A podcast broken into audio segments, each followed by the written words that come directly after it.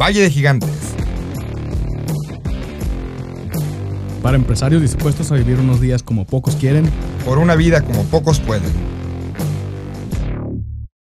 Dale. Bienvenidos al episodio 033, Triunfando en otras tierras. Bienvenidos a su episodio de Valle de Gigantes. Otra vez aquí estamos este, los anfitriones Isaac González. Por ahí, César miren, Higuera. ahí pueden verlo y, y su fantasma que está atrás de la puerta. Sí, bueno. Y César Que Higuera, ahí, ¿no? Fun, fun story. Una vez nos entrevistaron a los dos para un documental. Y, y nos, nos cambiaron el nombre. Entonces, de repente, pues yo creo, como nos parecemos mucho, pues yo creo que eso pasa. Estamos igualitos. este. Sí, bueno. Y bueno, eh, el día de hoy tenemos un invitado, un, ¿qué digo? Invitado, invitadazo, a, otro doctor, o sea, ya dos, dos este, episodios con doctores aquí. Ya va a contar como clase de maestría este, este podcast próximamente. Sí, claro, ya, ya, ya vamos este, haciendo otro, otro tema, ¿no? Otra Sí, temática, bueno. otro, es como otra temporada, pues esta, ¿no? Ujú, Así es. Y este episodio, eh, triunfando eh, en otras tierras, es porque es una persona que, que es originaria de Ensenada, dio su vuelta por Mexicali, terminó estando ahorita en, en Monterrey. Eh, se llama, es el doctor Israel Sotelo, ahorita le damos la bienvenida. A ver, Noel, por ahí pásalo. Ahí está, ahí está todavía. Muy bien. Bienvenido Israel? Israel, la Bella. Gigantes, tu espacio. Eh, como breve introducción, pues Triunfando en otras tierras es un título que, que va de la mano con, con el doctor Israel, porque pues él es una persona que ha triunfado literalmente en, en su, en su parte profesional y esperemos que en, en todas las demás también, en, en, otros, en otros andares, ¿no? Fuera de, de Baja California, fuera de este, nuestra región de los gigantes. Y al igual que él, otros, este, otras personas que queremos contar. De hecho, va a ser este Triunfando otras tierras, va a ser como un episodio de varias partes con varios invitados que, que estaría interesante hacerlo. Conocemos a más personas que están en, en Silicon Valley, personas que están ahorita en, en, en Seattle. Ciudad de México, en Seattle, en otras partes del, del mundo y sería interesante traerlo. Y este, pues, ¿quién más que, que alguien recomendadísimo por el doctor Martín Holguín que el día de hoy nos acompañe para abrir y pues que es alguien que también tú conoces, ¿no, Isaac, de- del pasado?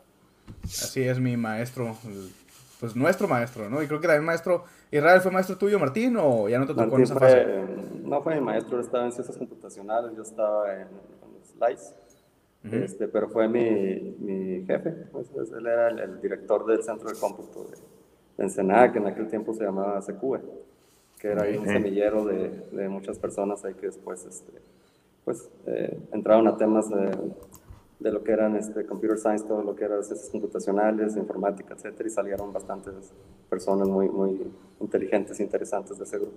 Entonces él en esa época era el, el director, ¿no? Antes de ser este director de informática de la, de la UABCN en Mexicali. Que desde ahí. No, pues Sí, nosotros nos dio clases, pero, pero pues todos aprendemos algo de él. No, pues, Oye, Israel, y- La, la suerte que les diera la clase yo. sí, ¿no? Pero pues aprendí también más porque era mi jefe. ¿Qué me enseñó? Ingeniería de software, no sé, ¿qué te- ¿a ti qué te enseñó, Isaac? ¿También? Eh, ingenier- ingeniería de software y también administración de proyectos, creo. Mm, también, dos clases. Ah, nada más una. Y bueno, Israel, aquí le hacemos una pregunta obligada a todos los, a todos los Sí. gigantes que, invitados que, eh, aunque sean personas muy hu- humildes o no les guste decir que son gigantes, algunos ya nos han dicho, no, es que uno es de gigante nada más la estatura, o, sí. o cuál gigante, si mide unos 50, ¿no? Sí, claro.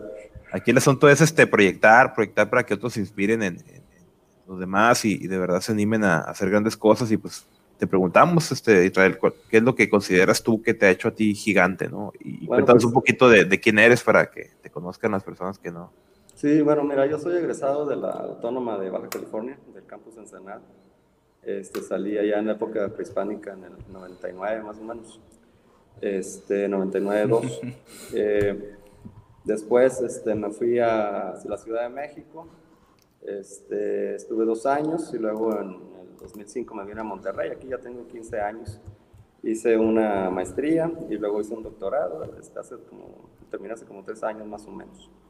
Este, he dado clases eh, en la uni, bueno, en la UABC di clases en el, del 99 al 2003 más o menos, y luego di clases en la región montana, aquí en Monterrey, en la Autónoma de Nuevo León, y ahorita estoy dando un diplomado en el, en el TEC de Monterrey sobre gestión de riesgos.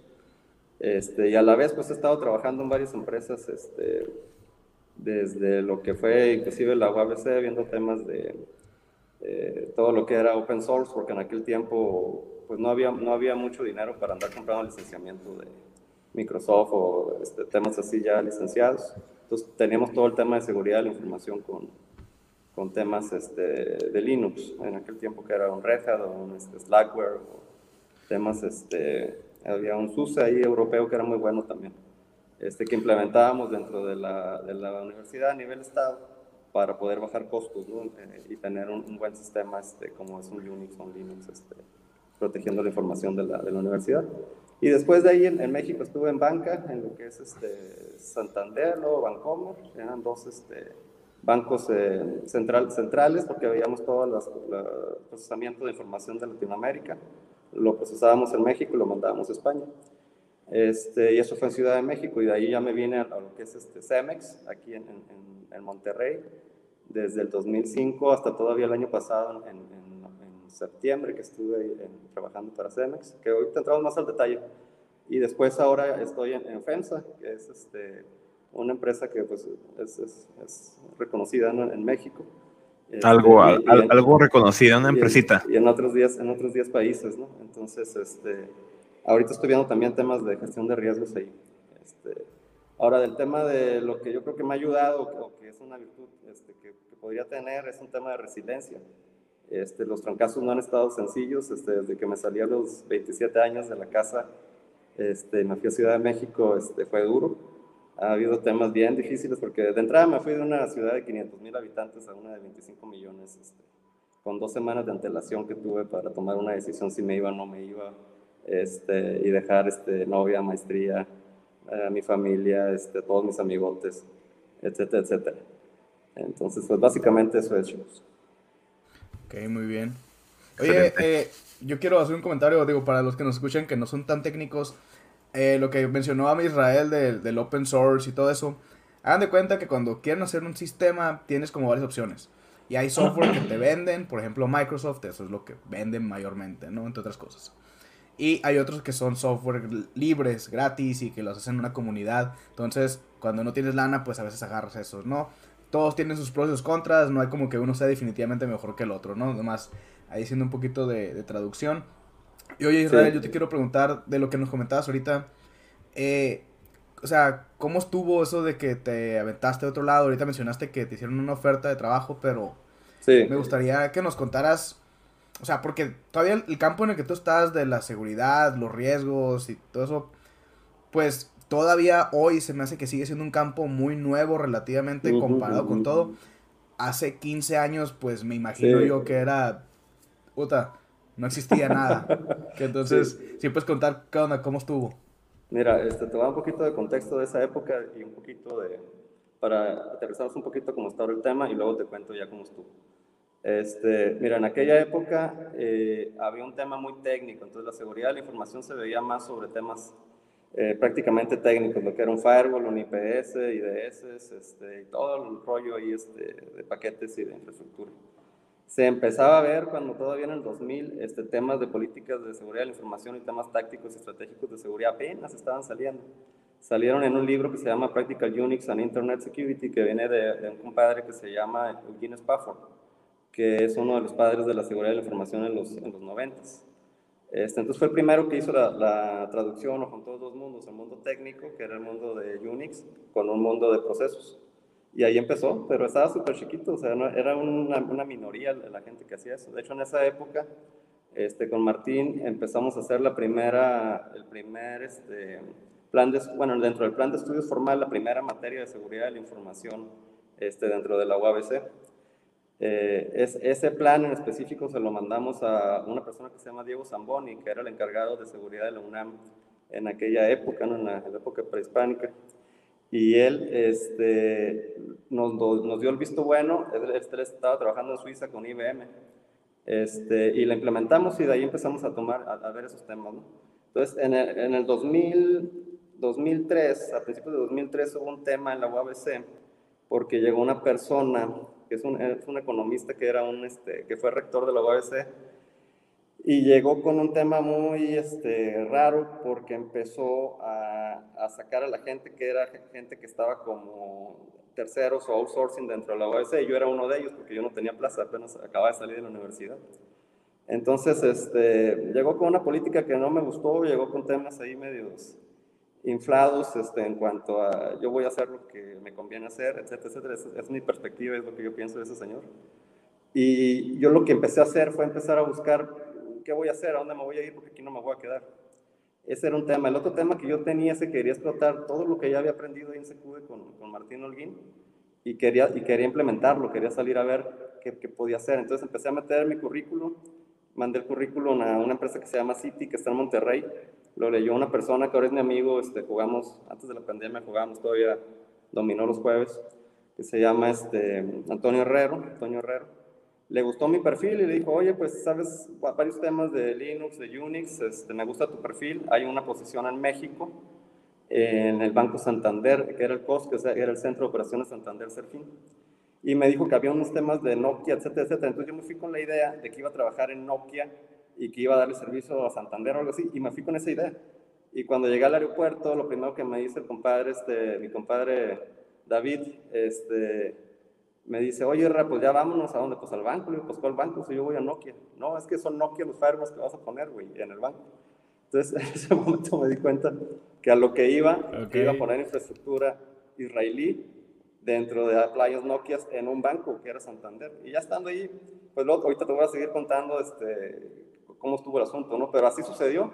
Entonces yo me fui dos meses a prueba de Ensenada, me fui, este, con, con, no me fui contratado, yo me fui dos meses a prueba para ver si, si realmente la armaba o no lo que estaba haciendo.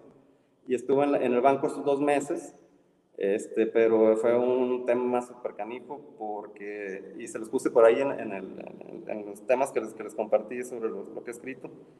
Este, era un escenario este, que no era el mejor, eh, inclusive entrando al banco que eh, parecía manicomio y físicamente también, o sea, todo mundo contra todo mundo, no había este, temas organizados, yo tenía que entrar a hacer cambios de infraestructura a un data center donde ocupabas un mapa, porque era tan grande, ocupaba que es una manzana, que, el, que después me di cuenta que wow. el centro de monitoreo de ese data center era, era, un, era un data center de, de, una empresa aquí grande en Monterrey, el puro centro de monitoreo.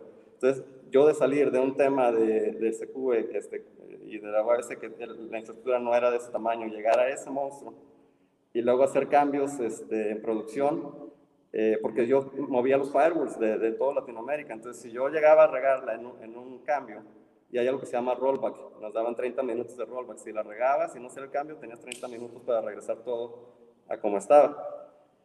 Si yo no regresaba ese cambio en los 30 minutos, ya teníamos multas de Secoban, de Prosa, de Visa, de Mastercard, del banco, de cajeros. Eran millones y millones y millones de pesos. Entonces yo entraba a los cambios con la garganta seca, con la garganta seca de los nervios.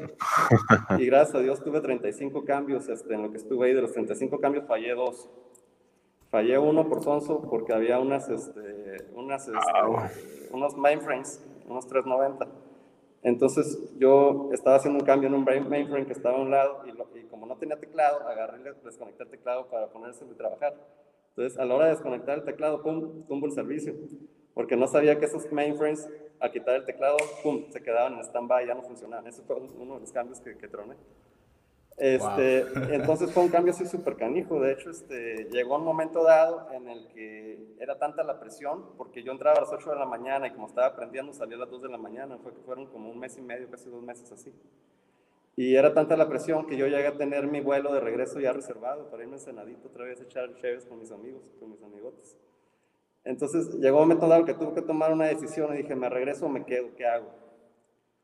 Entonces hablé con varios amigos, incluidos Jesús Zapata, con mi mamá, y me dijeron, ¿sabes qué? Este, ya estás ahí, canijo, entonces toma la oportunidad y le vas a dar hasta que, hasta que revientes. Y eso pasó, y gracias a Dios tomé la decisión de quedarme y no me arrepiento, estoy, estoy a todo darme con, con mi decisión. Este, eso fue lo que pasó cuando, cuando me fui. Este, y te digo, fue una decisión de dos semanas y fue algo que no era seguro, era algo de, pues si llegas de aquí y no, y no la haces, pues vas de regreso, compadre. Y, y, otra cosa que me pasó es que como al, al, mes, mes y medio de que estaba allá, hablé con mi jefe en ese entonces, que era este Juan Macías, y mi plaza ya no estaba en la OBC, entonces yo me regresaba también a, sin chamba. Entonces, gracias a Dios se acomodaron, se acomodaron los, los caminos ahí, este, los, los, los, los planetas, y, y, me quedé, y de ahí, este, pues hay más historias, ¿no? Ese, ese fue el comienzo. Qué interesante el, el, momento es en el que te dice tu mamá, ¿no? Este, no, pues ya, quédate ahí, ya, aprovecha. Sí. Sabes que ya la, vamos a tener otra cerradura, no te vamos a abrir, así que o tienes éxito, es todo lo que tienes, ¿no? Mi mamá siempre me apoyó y este, desde chiquito. Entonces, este, y una cosa que, que agarraba cura a mi mamá es porque cuando yo, cuando yo salí de la, de, la, este, de la escuela, yo le decía cuánto ganaba y mi mamá se la curaba y me decía, órale, sí, nomás que yo soy pensionada y gano más que tú y tú ya eres profesional. Entonces, este, pero siempre me decía, órale, push, a darle, a darle y va a salir una oportunidad y vas a estar bien. Eso pudo haber sido en el 2020, ¿eh? No, no creo que Solo que sea por eh, eso. No suena algo tan, tan distante. Sí, eh, oye, espérate, Israel, antes de, Creo que aquí César vi que tiene otra, una pregunta, pero antes de que pasara eso, ¿En qué momento te diste cuenta, ya que quitaste el, el, teclado que se cayó, o, ah, te diste cuenta hasta después? No, es que había centros de monitoreo. Entonces el banco tiene un centro de monitoreo que se da cuenta cuando falla un, hasta un puerto de un switch. Ah, y imagínate un, un, mainframe, o sea, con mucha más razón. Entonces llegó en aquel tiempo mi jefe, que, es este, que era Omar Silva, que es un muy, muy buen amigo también que me ayudó mucho.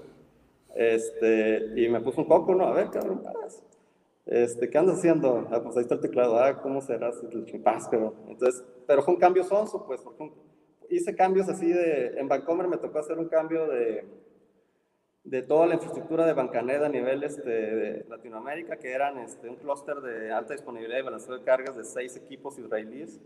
Este, eran 10.000 peticiones por segundo. Lo hicimos a las 3 de la mañana en el centro de, de operaciones de, de, Bancomer, que estaba ahí en, en Universidad de México.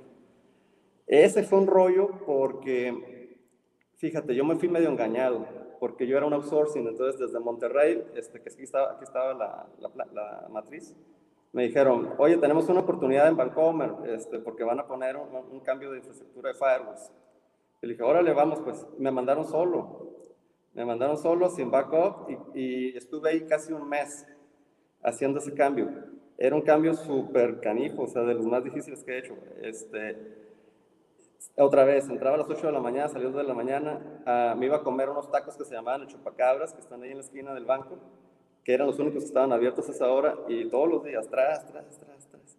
A veces me quedaba más tarde, pero era un reto. Suenan buenos, el chupacabras suenan buenos. era un reto porque, este, no sé, soy muy obsesivo, cuando me meto algo en la cabezota, hasta que no lo logro.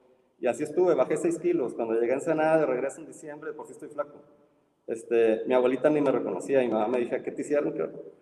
Pero salió el cambio, al final salió el cambio y después de que salió el cambio me di cuenta que ese cambio ya lo habían tratado de hacer como cuatro o cinco empresas completas con equipos completos y no habían podido.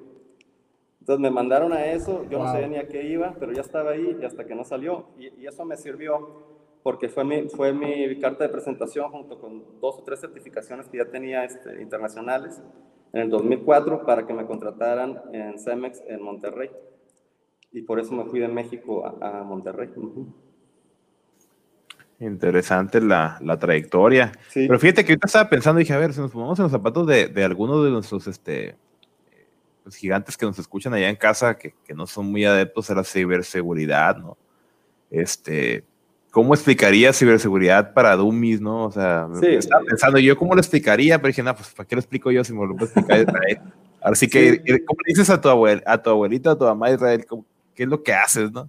sí, este, bueno, seguridad de la información, así bien sencillo es eh, cuidar que la confidencialidad, disponibilidad e integridad de la información se mantengan en cualquier proceso o cualquier activo, cualquier información. Esa es la clásica.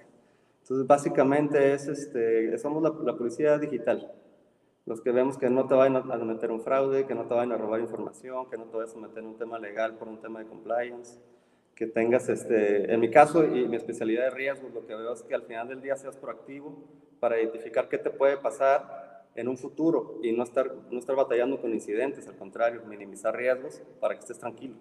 Es un tema más, más proactivo y esa es la gestión de riesgos es el corazón de lo que le llamamos programa de seguridad, que es el framework completo de todo lo que es seguridad. La información es el que mueve la maquinaria para poder identificar qué le duele a la empresa y qué tienes que hacer con todo el programa para que no le duela, para que te prepares antes.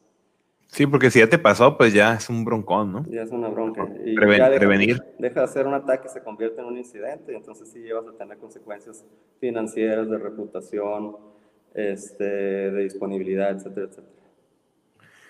Excelente. Oye, y, bueno, ya estabas en Cemex, una empresa también de primer mundo como FEMSA, y de repente por ahí te, te, brincaste a FEMSA, o pasó algo antes. Me imagino que has tenido otras oportunidades o te han ofrecido otros puestos en unas empresas. ¿Cómo le has hecho para, para decir, o sea, sabes, sabes que tú que eres una, una persona valiosa para cualquier organización? ¿Cómo has hecho para decir, no, sabes que este, aquí me siento contento, y no, eh, no como muchos otros que han dicho, no, es que yo me quiero ir con Google o me quiero ir con Amazon a, fuerza, ¿no? O sea, lo que, pasa es que, vas armando un perfil. Entonces, yo siempre le digo, por ejemplo, a mis alumnos, cuando quieran ser profesionales en seguridad de la información, tienen que tener completo todo su background sobre un programa de seguridad. Porque hay especialistas. Hay especialistas en cifrado, hay especialistas en control de acceso, hay especialistas en compliance, hay especialistas en auditoría, hay un montón de especialidades. Cuando tú juntas todos los aspectos que te acabo de mencionar y les das una secuencia y un orden y los utilizas de tal manera que una salida de uno sea la entrada del otro, tú vas a poder tener vas a poder comprender el todo de lo que es seguridad de la información y vas a poder brindar un mayor y mejor consejo hacia una empresa, ¿sí? porque vas a tener, haz de cuenta que es un rompecabezas, vas a tener todas las partes del rompecabezas juntas y una visión mucho más clara para poder ir a, dar un servicio o ayudar a alguna empresa. Ahora, respondiendo a tu pregunta, es bien sencillo. Si yo cuando entré a Cemex, yo vi un pad muy bueno, porque yo ahí este, salí de un tema técnico, como estaba en el banco con los temas de los servidores, etcétera, y pasé a un tema, en el 2005, pasé a un tema de políticas de seguridad, que es un tema estratégico. Y estando ahí, este, tuve la oportunidad de hacer cumplimiento de este, SOX, que es una ley de Sarbanes-Oxley que te obliga a tener este, temas de seguridad de la información en todas las aplicaciones financieras. Si no cumples, hay, hay, una, hay, hay, una multa, una no conformidad en el Stock Exchange en Nueva York y dejas de cotizar y, dejas, este, y tienes que avisarlo y publicarlo, que le pega demasiado a la empresa. Entonces tuve la oportunidad de hacer políticas, de hacer temas de cumplimiento y de hacer temas de gestión de riesgo. De hecho, tuve una oportunidad, este, hay una ley que se llama GDPR, que es este, una ley de privacidad de datos en Europa.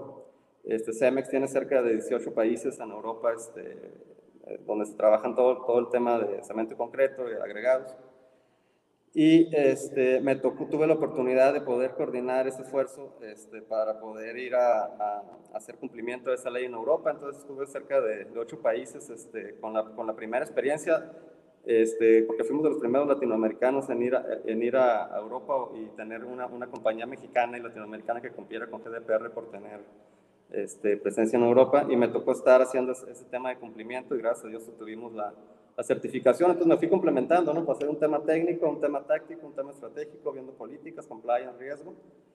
Y me sirvió mucho porque aprendí mucho, me complementé mucho y tuve muchas experiencias muy, muy fregonas en Cemex llegó un momento en el que ya lo había hecho, ya había estado, este, pues estuve ahí casi 15 años, este, había hecho ya, ya los temas, ya los había cerrado, gracias a Dios estaban funcionando, y quise crecer, quise crecer eh, eh, especializándome más todavía en temas de, gestión de riesgos. Y en FENSA, este, Gabriel Zambrano, que es mi jefe ahora, me dio, me dio la oportunidad, me, me, jaló y se lo, se lo agradecí mucho y me, y me fui porque ahora, ahora estoy entrando mucho más todavía un tema de especialización en, en, lo que es temas de, de riesgos y, y, estamos haciendo algo muy padre ahí. Ahí nomás también para que escuchen el impacto de lo que, de lo que acaba de decir ahorita Israel. Todos los sitios web en los que entras ahorita y que te piden que aceptes las cookies y te pone un ah, banner así grandote, enfadoso. Ah, pues eso es lo de la GDPR, es la ley como que sacaron de privacidad, ¿no? Entonces, esa es la, la, parte en la que estuvo involucrado Israel. Sí, entonces si te fijas, lo, lo, que, lo, lo que yo le aconsejo a los chicos ahora, los emprendedores, es vayan complementándose. Si van a escoger un área, complementenla, no se queden en un cachito. No se queden con una pieza aislada, complementen y aplíquenlo. Este, a lo mejor muchas veces vale más ir a una empresa que, no, que te paga menos, pero que te hace aprender más porque tienes el campo donde vas a ir creciendo y después ya habrá una oportunidad donde vas a, vas a, vas a estar mejor, porque siempre he dicho, este, la lana es una consecuencia, ¿no? Lo que tienes que hacer primero es vamos, aprende y, aplícalo. Totalmente. Súper bien. Pues, y nos pasaste por ahí, Israel, este, ah, antes de, de esto, nos pasaste un decálogo que, que queremos este, compartir con las personas ya. En vez de seguirte haciendo preguntas, yo creo Sí, que es, es el ahí decálogo. respondes más que, más que 100 preguntas, ¿no? Decálogo, Sí, que no este- decálogo, pero Este no es, como, no es como los otros decálogos que de repente salen ahí en las redes sociales, ¿no? Eh, Sí. Salud. Luz. Ya sabes quién eres. Sí, sabes- tú sabes quién eres.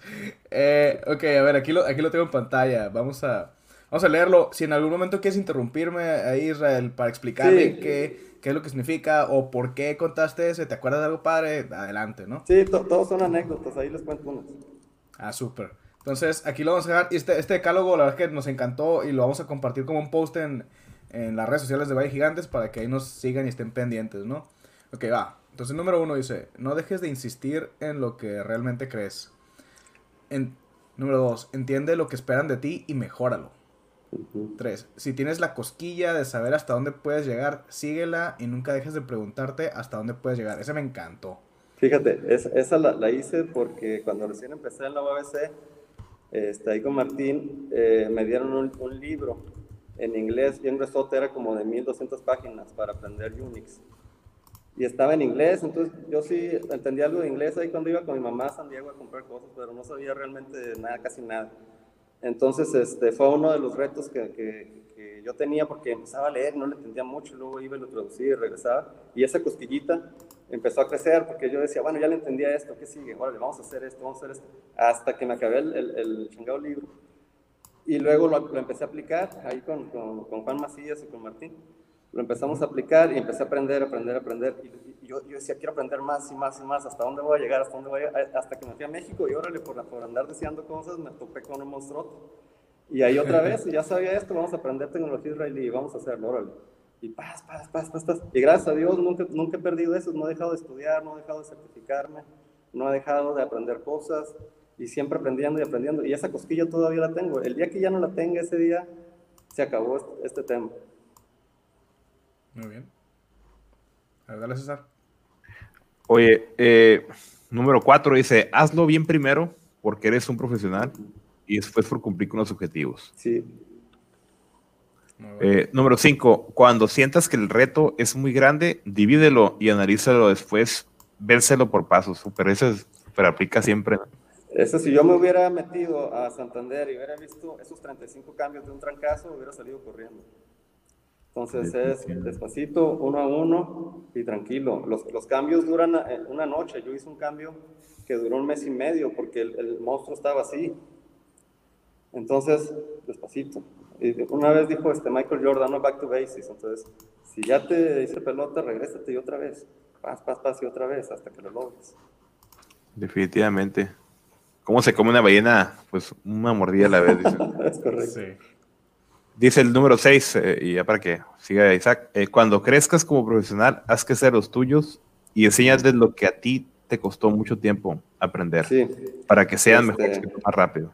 Eso yo lo hice con mis equipos este, y- y- en CEMEX, ahora lo trato de hacer en FEMSA.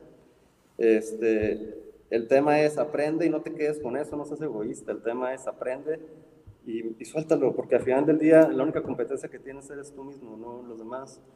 Al final del día la competencia es con ellos. Entonces, tenemos, yo doy clases, o sea, doy clases en la, en Autónoma de Nuevo León, en el TEC. Este, tenemos una asociación que se llama ANSI, Asociación Mexicana de Seguridad de la Información, es una asociación neutral damos cursos, este, no recibimos ni un quinto por esos cursos, hacemos conferencias, hemos traído gente de, de Estados Unidos, de Brasil, etcétera, a que vengan y den pláticas. Eh, eh, al final del día el tema es hacer crecer la profesión. Este, y les cuento rápido, uno de los temas por los que se creó AMSI, este, y, y en palabras de David Treviño, que es, que es una de las personas que trajo Internet a México, que fue uno de los fundadores de AMSI, nos dijo, oye Israel, este, y ese que más nos ha patrocinado, cada rato nos da lana para ir a eventos y todo. Nos dice, oye Israel, esto que acabas de hacer como ANSI no es otra cosa más que un grupo de choque, cabrón. Yo le digo, pues sí, sí es ¿Por un qué? grupo de choque. ¿Por qué? Porque lo que empezó a pasar cuando empezó a crecer la seguridad de la información en México, este, es que empezó a haber más lana, ¿no? Y empezó a haber más oportunidades y tal, porque creció exponencialmente. Entonces, eh, como en cualquier carrera, empezaron a llegar personas que empezaron a prostituir la carrera y empezaron a hacer este, asociaciones que lo único que hacían era tener fines de lucro, es decir, daban un curso, les cobraban casi 40, 30 mil, 35 mil pesos, les decían más o menos cómo pasar los exámenes Y órale, págale, compadre. Y, empezó, y los dejaban y ahí se quedaban. Entonces yo en el 2005 este, me vine a Monterrey porque era CISP y tenía CISA, que no son de certificaciones este, de las que ya tenía. Y me contrataron por eso. Seis años después, en otra empresa, yo llegaba y decía, yo soy CISP. Me decían, pues sí, pero hay otros cuatro sentados CISP igual que tú y no saben un carajo, porque se empezó a prostituir. Entonces, lo que hicimos como asociación ANSI fue entrar y tratar de dignificar la profesión y empezar a agarrar gente que realmente sabía y, y, hacer que eso creciera y que la gente se enterara que realmente era algo este, correcto, no como lo que estaba pasando en ese momento. Totalmente. Que eso es Qué lo importante labor porque es muy común.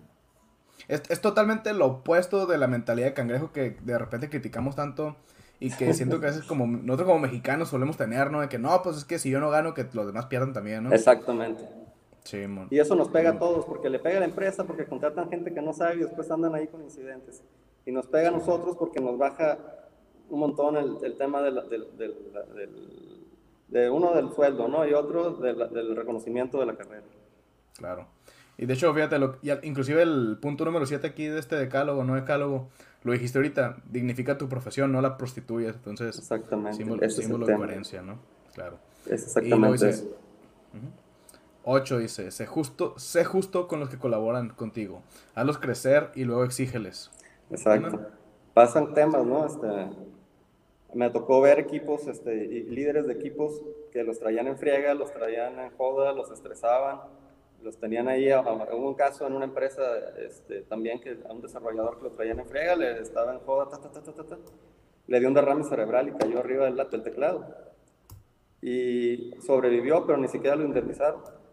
Entonces quedó mal y todo por, por, un tema de estrés y todo por un tema de que su jefe lo traía en joda en lugar de, de, apoyarlo, ayudarlo, enseñarle y llevar un, un, método de trabajo mucho mejor. ¿no? Y como eso hay un montón de casos, otro compadre allá en México y venía en el elevador después de una junta, de haber tenido mi edad en ese entonces, como unos 35, este, le acaban de poner una recia en una junta y le dio un ataque cardíaco el cabrón y quedó ahí en el elevador, este, se murió. Y como eso te puedo contar, el número. Entonces, eh, si, vas a, si vas a meter un tema de presión, mételo, pero siempre y cuando estés seguro de que la persona ya está capacitada, ya le enseñaste y lo puede hacer. Porque si no, lo único que vas a provocar es meterle estrés, no va a salir y se va a hacer un lío. Entonces, enséñalos, este, por eso eres el jefe, ¿no? Porque ya sabes más. Entonces, enséñalos y, haz, y hazlos que estén preparados para realizar la chamba. A mí una vez me tocó ir a un, a un, a un casino. Me, me pidieron una cotización de mi negocio en un casino y estaba platicando con el de sistemas y me dice, estaba todo nervioso, y todo raro, ¿no? Y digo, digo, ¿tomaste mucho café? Y dice, sí, es que tengo cuatro días sin dormir, porque ah. tenemos que inaugurar mañana o algo así. Y yo es como que, wow. así no funciona. Está muy bonito su site, muy bonito, muy organizado su site, pero para que él solo lo hiciera, o sea, sí. se, mató el muchacho. Es un tema y es algo que a veces no entendemos como, como jefes, se nos da el rollo, pero es súper importante que, que tengas a la gente preparada. No puedes exigirle algo que no, que no les enseñamos.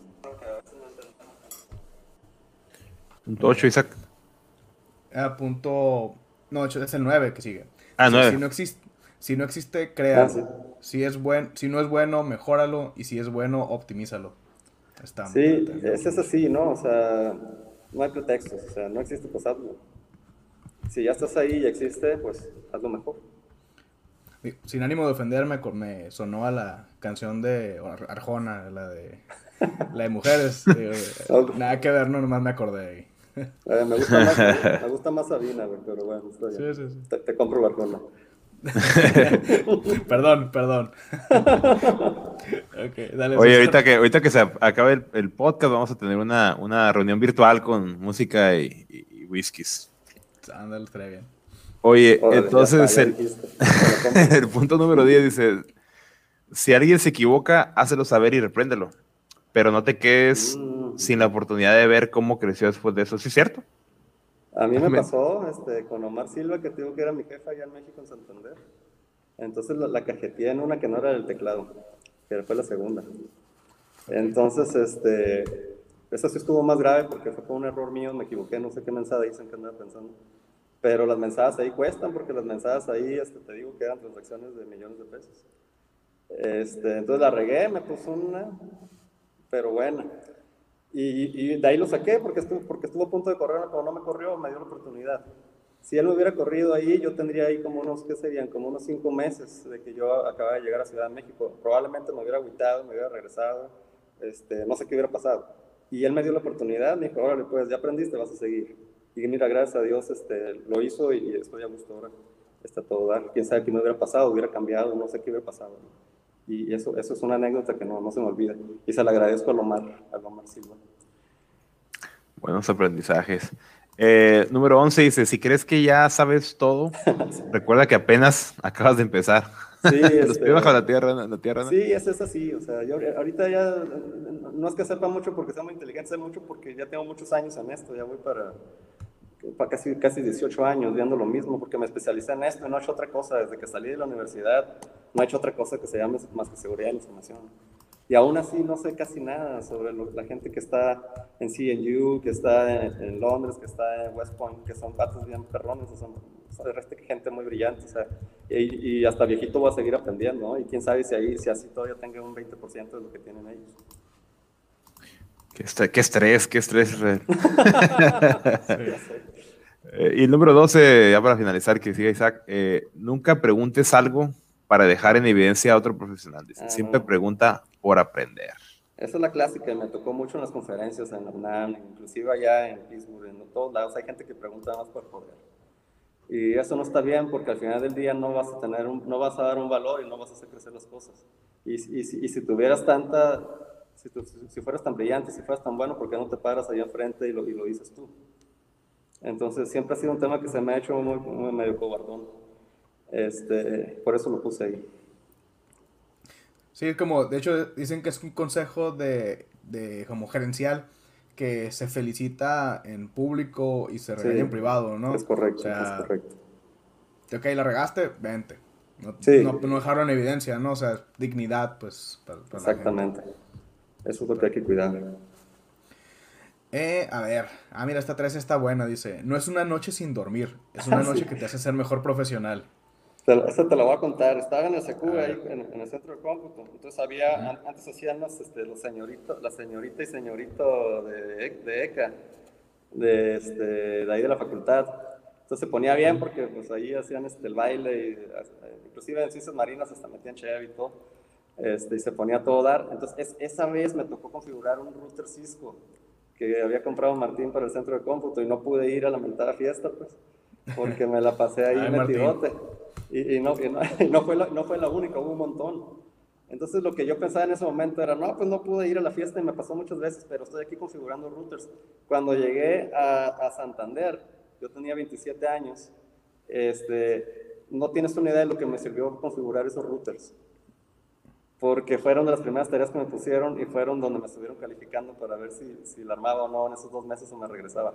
Entonces, eh, por eso está ese tema y por eso a veces chicos cuando eh, tengan cosas que hacer en la noche de la chamba o cosas que tengan que aprender y no se puedan ir a echar los whiskies, no importa, o sea, esa, onda les va, les va, a dar mucho más después, se, les va a regresar.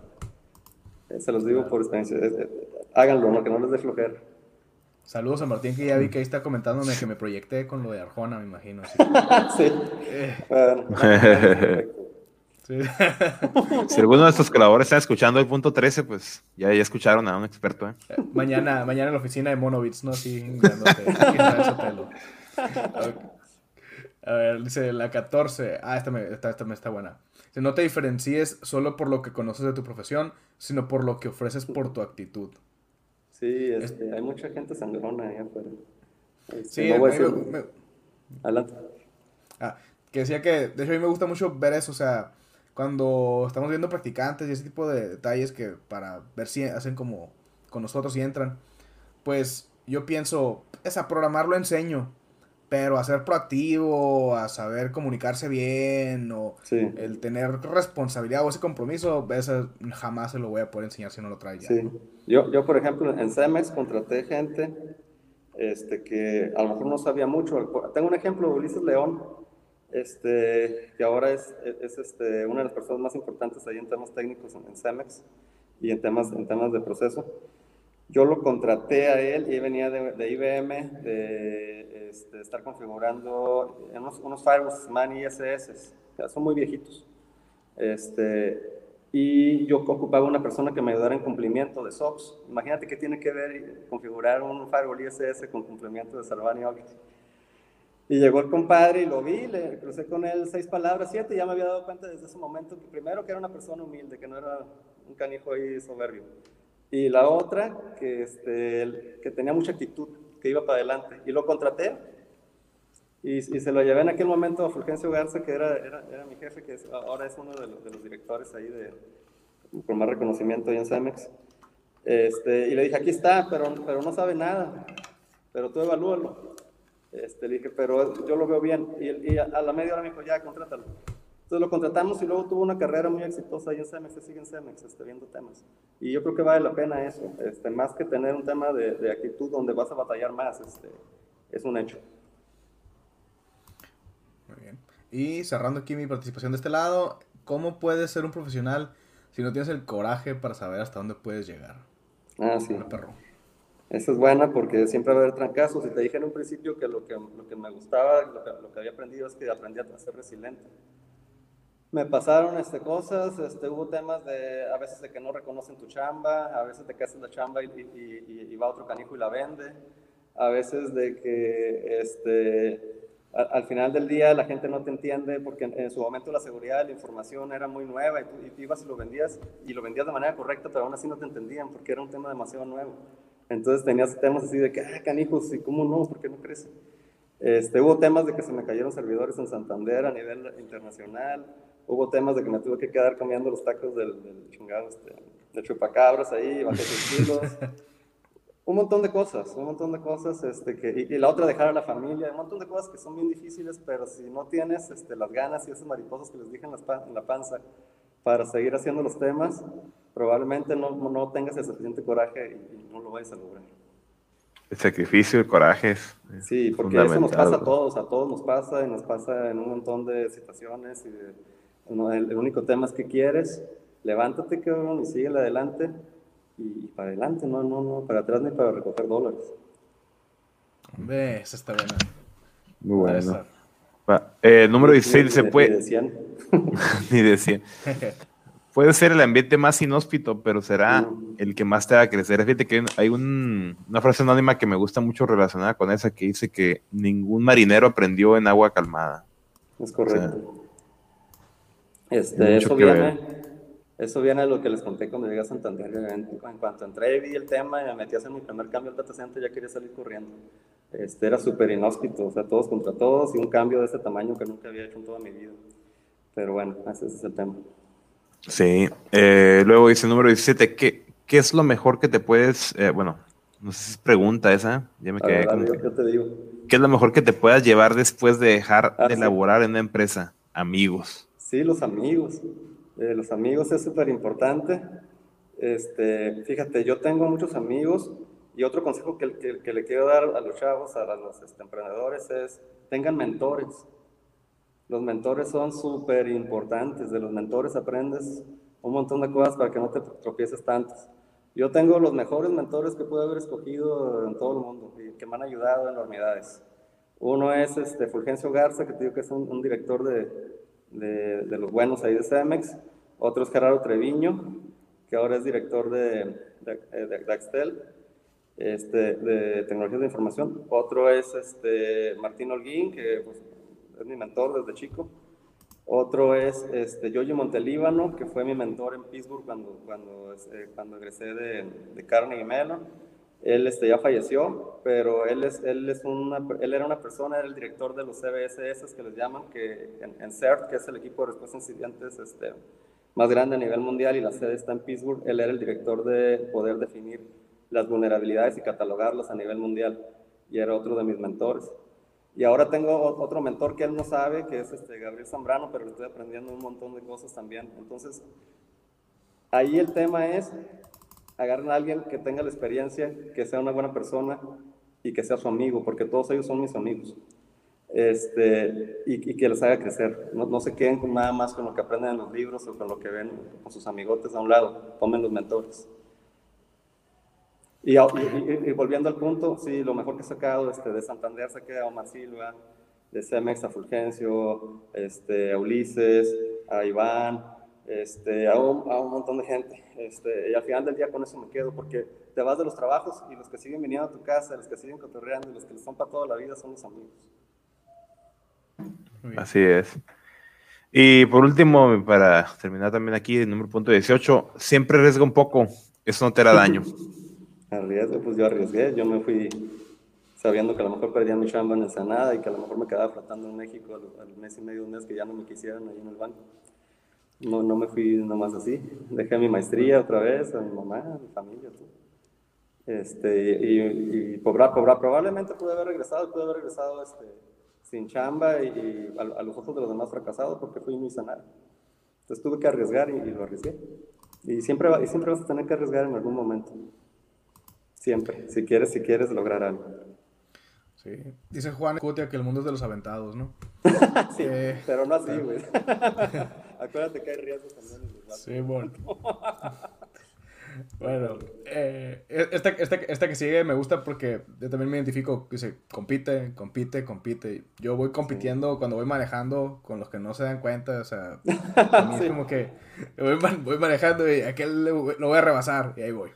Sí, y, y al final del día estás compitiendo contigo porque el que está creciendo eres tú. Muy bien. Dice la número 20. Si de veras lo crees, no lo sueltes. Sí, no. Sí, el objetivo lo tienes que tener bien aterrizado. Puede haber variantes, puede haber temas de que ya te fuiste chueco, pero siempre a lo que tú quieres, ¿no? Este, básicamente es eso. No lo sueltes, no, no te pierdas.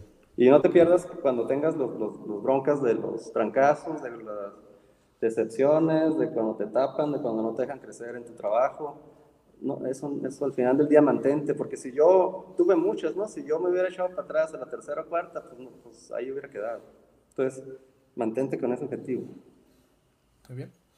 Y la última de este bloque que me toca dice, ayuda a tu jefe, recuerda que algún día te ayudarán uh -huh. a ti. Sí, los jefes, porque tú también vas a ser jefe un día.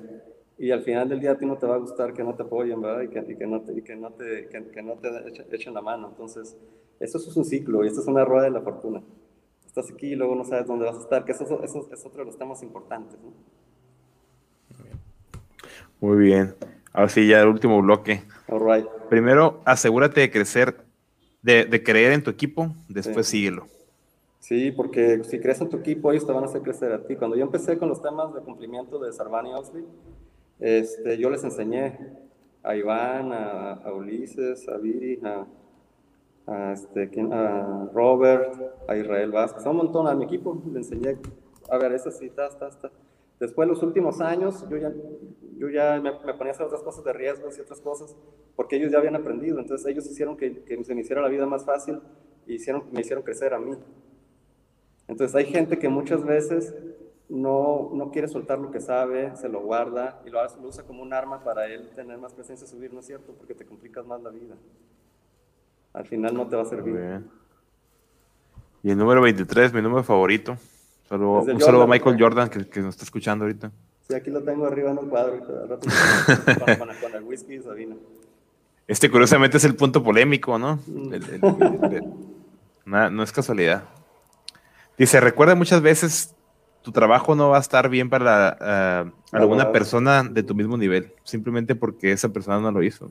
Sí, me pasó en, en unos trabajos cuando recién empezaba la, la, carrera, que pues llevaba mis, mis, propuestas y todo el rollo, y entonces inclusive mis peers, los que estaban a mi nivel, este, me, en lugar de ayudarme a echarme porras, me estaban jodiendo, pues porque estaban este, diciendo al jefe, no, eso no es así, no es así, y al rato terminamos haciéndolo, pero el, el mensaje es para que tú como profesional, cuando muestres algo y tengas un rechazo, y más si es de tus peers este, por alguna razón, eh, no te agüites, pues, porque al final del día eso trae un tema psicológico y un tema que pues, así pasa y, y se acabó. Entonces sigue vendiendo la idea y haz lo que tengas que hacer para que esa idea salga, ¿no? Porque... Y más típico de ingeniero, ¿no? Que siempre sí, hay un ingeniero no, me, me que tocó, se pone terco con una solución que no es solución.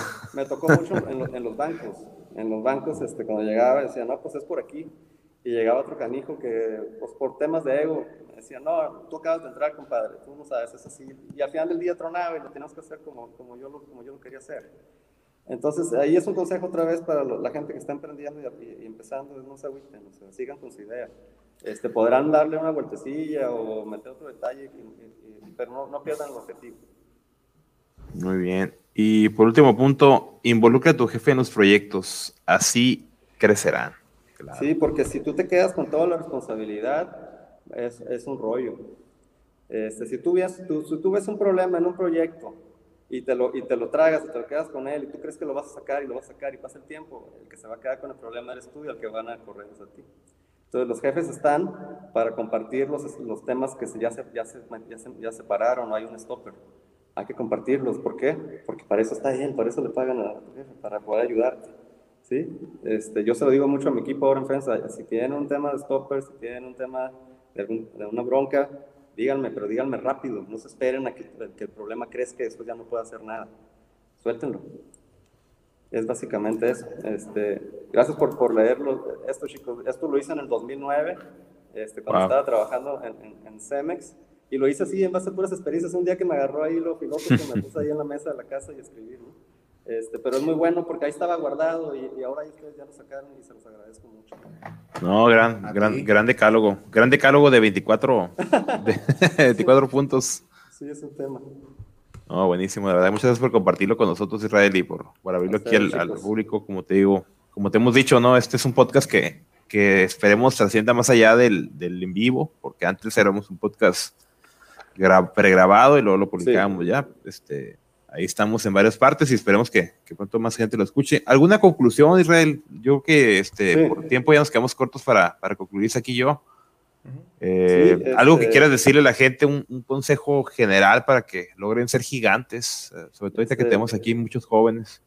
Aquí, eh, pues ya, ya les di veintitantos, ¿no? pero, pero, en conclusión es, básicamente, este, no, no, dejen de, no dejen de tener esa hambre de, de, de seguir aprendiendo, no dejen de ser resilientes, no dejen, no dejen nunca de lado los objetivos que, que se plantearon, eh, luchen por ellos. La felicidad, y como dice siempre toda la gente, no está al final, está en el camino. Yo ahorita que me hicieron recordar todo esto, desde que salí a los 27 años, ahora mis 45 de, de Ensenada, me hicieron uh, recordar un montón de cosas que, que, me pusieron contento, me hacen feliz, porque cada una de esas cosas que les estuve platicando es algo súper fregón para mí, y esas son mis experiencias, y, y, es lo que ha hecho mi vida, ¿no? Entonces, este, más allá de, lo que he logrado o no, es el camino, y el camino... Uh, es algo que no cambio por nada, porque, porque al final del día esta, hizo lo que soy y, al final del día lo disfruté como no tienen una idea. Con todo y lo que les dije que me quedaba haciendo lo, de los routers, como sea, me iba allá a Coyoacán, a México, el hijo del cuervo me echaba una chévere y me pasaba todo dar y no dejaba de hacer mis carnes asadas, estar con mis amigotes y lo disfrutaba mucho. Eso, de eso pero, se trata. Pero, de eso pero, se trata. Pero, exacto, pero al final del día, este, sí estar bien claros en lo que quieres y no soltarlo, no agüitarse cuando vienen temas ahí de que no salen como tú quieres, ¿no? Este, o que no tengas el reconocimiento que tú quieres y que pasan muchos años, no importa, sigan ahí, sigan aprendiendo y sigan haciendo crecer las cosas. Excelente, muchísimas gracias, de verdad que yo me voy muy motivado en lo personal, no sé, Isaac, con una sonriente. La, verdad que estuvo muy padre, Israel, o sea, espero que los que nos estén escuchando aquí nos, nos haya, les haya gustado igual que nosotros. ¿Tenemos tiempo para preguntas, César? ¿O cómo ves? Sí, yo creo que sí. Aquí? Si no nos corre ahorita Noel, no, Noel se va ahorita. Sí, mon. De repente se cayó el stream por algo. Adelante, ver, es tu momento de preguntas. Arnulfo Vázquez dice: Buenas noches. ¿Cuál sería el perfil para un ingeniero de seguridad de la información? ¿Es recomendable alguna especialidad o ser autodidacta? Este, siempre es recomendable ser autodidacta. Nunca, nunca te. Fíjate, el primer curso que yo tomé de CISP, fui a un curso este, que daba una, una asociación allá en México y me salía la mitad del curso porque me estaban leyendo el libro. Entonces me puse a estudiar y puse a hacer cosas autodidactas y aprendí, lo pasé, gracias a Dios. Este, la especialidad, no, pues fíjate, conozco gente que estudió este comercio internacional y ahora son, son especialistas en seguridad. Fíjate, la seguridad pasó de ser un tema técnico a un tema social, porque ahora la seguridad está en todos lados, o sea, no tienes que tener una, una carrera así súper específica. Lo que sí te aconsejo es tomar una certificación, puede ser la CISM de ISACA, que es la, una certificación muy general que sirve mucho este, para poder entender conceptos y empezar a hablar de temas de programa. Muy bien. Excelente. Y aprende inglés también. Aprende Ahora. inglés y no te va a pasar como a mí con el libro ese de mil hojas que me tardé ahí bastante tiempo en entender. ok. Y tenemos la a Marifer Justiniano. Dice, me encanta escuchar personas apasionadas. ¿Cuáles son los retos más grandes en la actualidad en temas de riesgos y seguridad de la información? Así okay. como te ha tocado evolucionar en los últimos 20 años, ¿qué viene a futuro? Sí, esa es buena pregunta. Este, los, temas, los temas de riesgos, fíjate, son, son bien, bien, bien raros porque ya vienen temas ahora de que todo está en la nube, de que hay temas de mobile, de que hay temas este, de, que el, de que el refrigerador ya te marca ahí para que vayas por la leche, de Internet of Things. Este, y es, y está, está complicado porque la tecnología está, está creciendo demasiado rápido. Este, entonces, la tecnología crece rápido y los controles de seguridad crecen lentos a comparación de cómo crece la tecnología. Siempre vamos un poquito atrás. Por ejemplo, te voy a poner un caso de la nube para que veas los temas de riesgo, qué tan importantes son y hacia dónde van. Eh, por ejemplo, tú estás yo estoy aquí en la casa y mi vecino que acaba de poner reggaetón, este, este, le llevo un, este, le llevo, me voy a ir de vacaciones y le llevo los papeles de mi casa, las escrituras, para que me los guarde.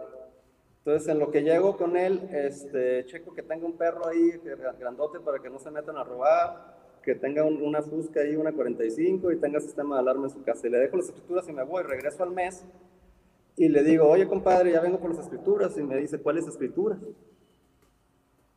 ¿Contra quién van a jugar los controles de seguridad? ¿Su perro, la pistola y la Contra ti.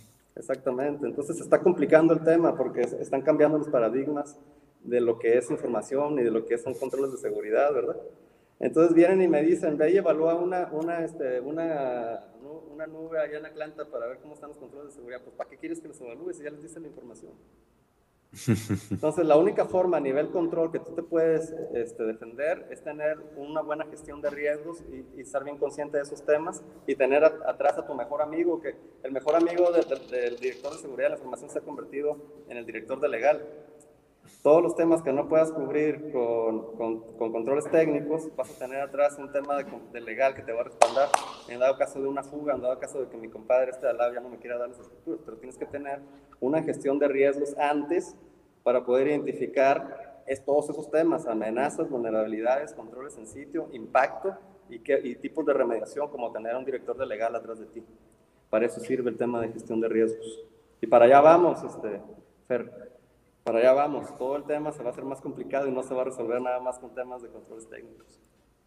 Y si alguien quiere ver por ahí una serie de donde toquen esos temas este, de manera muy interesante, les recomendamos ese robot. Que está ah, muy, está muy interesante como la, como te lo manejan, ¿no? Los hackers y todo este Es el vato, el vato de Queen, ¿no? Es el, el Ray Malek. Rami Malek. Es muy buen actor. Eh, eh, eso es, chicos. Entonces, si se dan cuenta, eh, pasamos de un tema técnico a un tema social y por eso, por eso los, los, hijos de sus hijos de sus hijos van a seguir viendo temas de seguridad de la información. Y ya por último, antes, antes ya, ya, ya es la hora, este, a los chicos que quieran meterse a temas de seguridad de la información hay un montón de vacantes.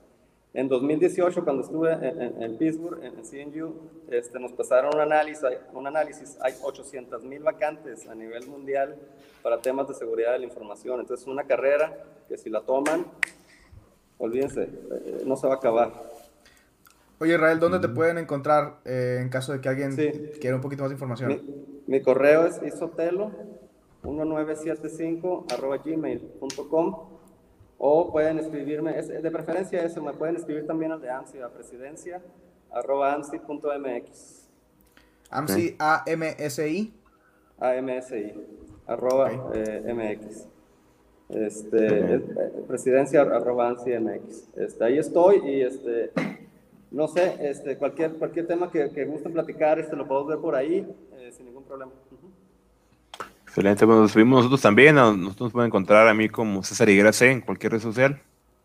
Ahí me pueden encontrar en todos lados como arroba Isaac AGH, como está acá abajo. Isaac con doble A, como debe de ser. Como debe de ser. Y recuerden que, que a Valle Gigante lo pueden encontrar en Facebook y en Instagram eh, y en cualquier eh, plataforma de podcast. Ahorita ya creo que acabamos de subir los, los los pasados, ¿no? Hasta el 31 de dos. Eh, andamos en eso todavía. Por ahí andamos subiendo los, los, los pasados, sino aquí en, aquí en Facebook nos pueden encontrar para ver los videos también. Pues muchas gracias a los que estuvieron aquí. Saludos por ahí a todos, a Vianey, al, al doctor Martín Olguín que andaba aquí. Néstor también. Néstor de Monterrey también. Néstor de Monterrey. A, a, este mi mamá y al Juanito también, a mi hermano. Mamá, Juanito. Saludos. A Viviana que andaba aquí también. Ruelas, ah, la mamá de Ruelas que que no, no, no, no se lo pierde, ¿eh? Ya vimos que no, se lo pierde, aunque no esté Ruelas aquí.